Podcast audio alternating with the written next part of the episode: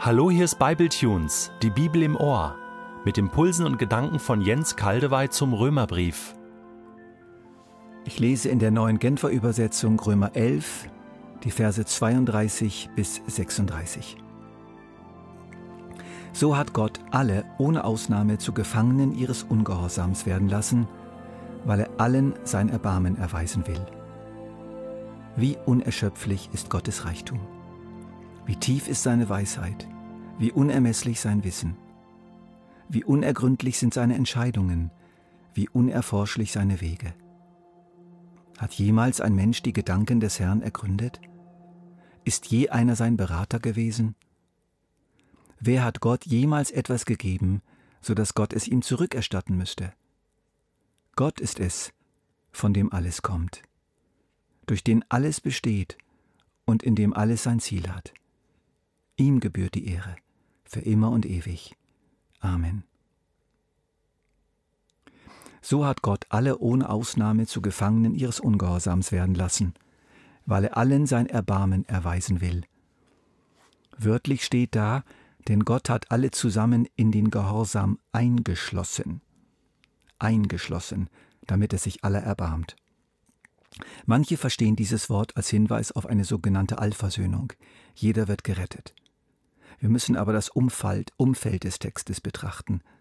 Immer wieder bedeutet alle im Römerbrief nicht jeder Mensch auf der Erde, sondern jede Gruppe, genauer beide Gruppen, Juden und Heiden. Alle ist beide.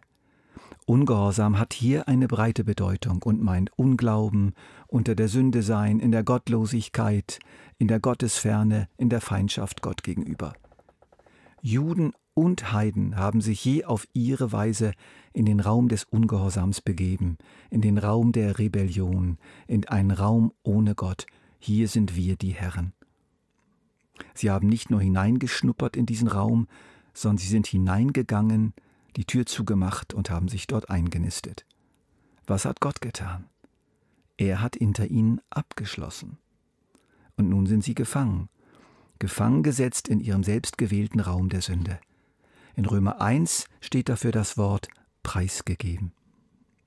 In dem Moment, wo die ersten Menschen dem Misstrauen gegen Gott Raum gegeben hatten und gegen die ausdrückliche Anweisung Gottes handelten, betraten sie einen inneren Raum der Trennung von Gott, ja sie versteckten sich vor Gott. Was tat Gott? Er schloss das Paradies hinter ihnen zu. Eine Rückkehr war nicht mehr möglich.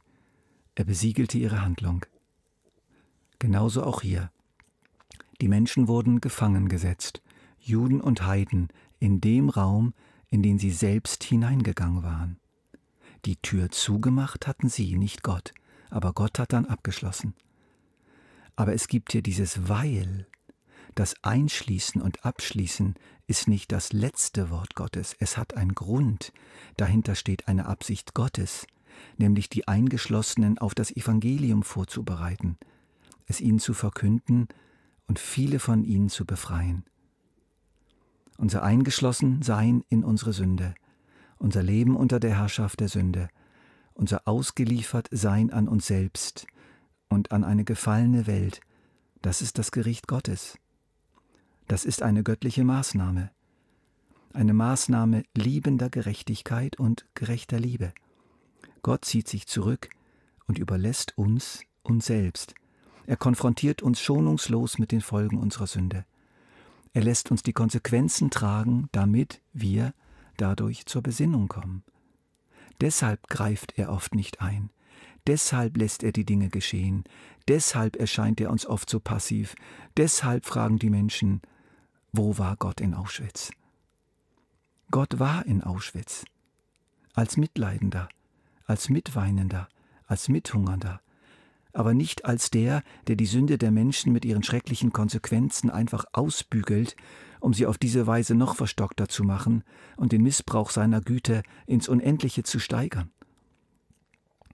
Das Evangelium ist das Angebot barmherziger Begnadigung für die Gefangenen.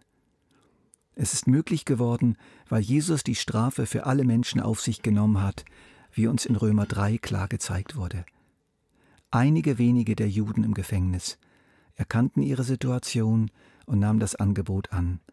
Die Gefängnistür wurde für sie aufgeschlossen und sie wurden einzeln herausgeführt.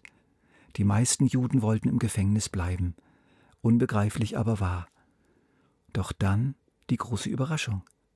Ausgerechnet die in den Augen der Juden wirklich bösen Gefangenen, diese götzendienerischen und unmoralischen Heiden, die es ja nun wirklich verdient hatten, ins Gefängnis gesteckt zu werden, lebenslänglich auf die Vollstreckung des Todesurteils wartend, wurden in Scharen begnadigt und kamen frei.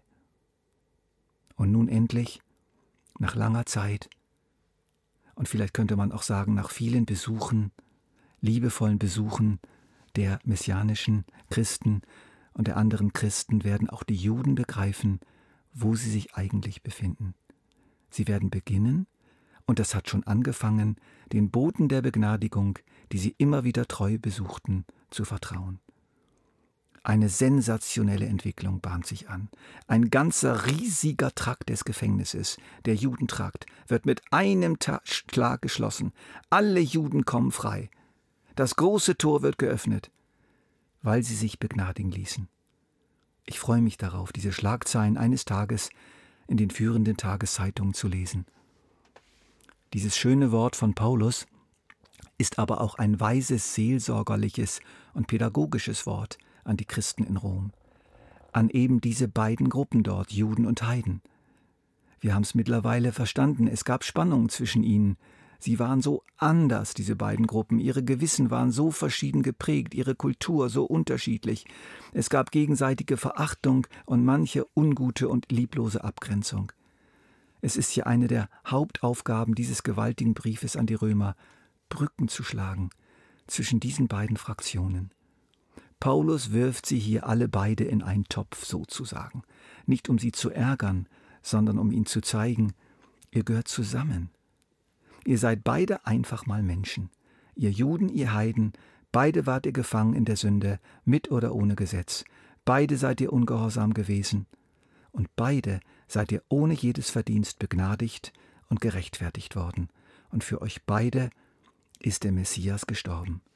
Merkt ihr denn nicht, dass ihr die entscheidendsten, größten Dinge gemeinsam habt und dass dagegen eure unterschiedliche Herkunft, euer unterschiedlicher Glaubensstil, eure unterschiedliche Lebensart, eure unterschiedlichen Traditionen wirklich nicht ins Gewicht fallen? Im kommenden 14. Kapitel wird Paulus das dann noch ganz praktisch machen. So hat Gott alle ohne Ausnahme zu Gefangenen ihres Ungehorsams werden lassen, weil er allen sein Erbarmen erweisen will. Das gilt auch heute noch. Denn die Fraktionsbildung in der Gemeinde Jesu hört ja nie auf. Es gibt immer wieder diese verschiedenen Gruppen, Denominationen und Frömmigkeitsstile, die theologischen Unterschiede und die ethischen Unterschiede. Aber Gott hat uns in einen Topf geworfen. Zuerst in den Topf des Ungehorsams und dann in den Topf der Begnadigung. Wir sollten den gemeinsamen Topf mehr würdigen und gewichten als unsere Unterschiede. Ich bin über, übrigens überzeugt davon, dass wir im neuen Jerusalem die unterschiedlichsten Quartiere, Dorfplätze und Architekturen haben werden. Halleluja. Deshalb lasst uns doch bitte auf Verachtung, auf Stolz, auf Fingerzeigen verzichten, im Blick auf andere Fraktionen in der eigenen Gemeinde und im Blick auf andere Gruppen außerhalb unserer eigenen Gemeinde. Wir wollen uns vielmehr einklinken in den staunenden Lobpreis von Paulus. Gott, wie unerschöpflich ist dein Reichtum, wie tief ist deine Weisheit, die sich hier in den Ausführungen von Paulus zeigt, wie unermesslich ist dein Wissen. Wie unergründlich sind deine Entscheidungen, wie unerforschlich deine Wege. Ja, Herr, ich habe bei weitem noch nicht alles begriffen, aber so viel habe ich doch kapiert. Du bist ein Gott der Liebe, der gleichzeitig unheimlich klug ist, alles überblickt und wunderbar nachhaltig und langfristig plant und agiert. Ja, gut, auf sehr verschlungenen und auf dunklen Wegen, aber du, Herr, erreichst dein Ziel. Das ist doch die Hauptsache. Hat jemals ein Mensch deine Gedanken ergründet? Ist je einer dein Berater gewesen? Nein, Herr. Niemand kann dir das Wasser reichen. Du bist allen unendlich überlegen. Das Schöne ist aber, dass du diese Überlegenheit nicht gegen uns ausspielst, wie die meisten das hier auf der Erde tun würden, sondern dass du sie für uns einsetzt, wie du es selber deinem Sohn in den Mund gelegt hast. Der Größte unter euch soll euer aller Diener sein. Wer hat dir jemals etwas gegeben, so dass du es ihm zurückerstatten müsstest? Nein, Herr, es ist genau so, wie Paulus es in Athen gesagt hat. Er, der Herr über Himmel und Erde, wohnt nicht in Tempeln, die von Menschen erbaut wurden. Er ist auch nicht darauf angewiesen, dass wir Menschen ihm dienen. Nicht er ist von uns abhängig, sondern wir von ihm. Er ist es, der uns allen das Leben und die Luft zum Atmen gibt und uns mit allem versorgt, was wir zum Leben brauchen. Da kann ich nur Amen sagen, lieber Vater im Himmel, du großer Gott. Von dir kommt alles, durch dich besteht alles und in dir hat alles sein Ziel. Dir gebührt die Ehre für immer und ewig. Amen.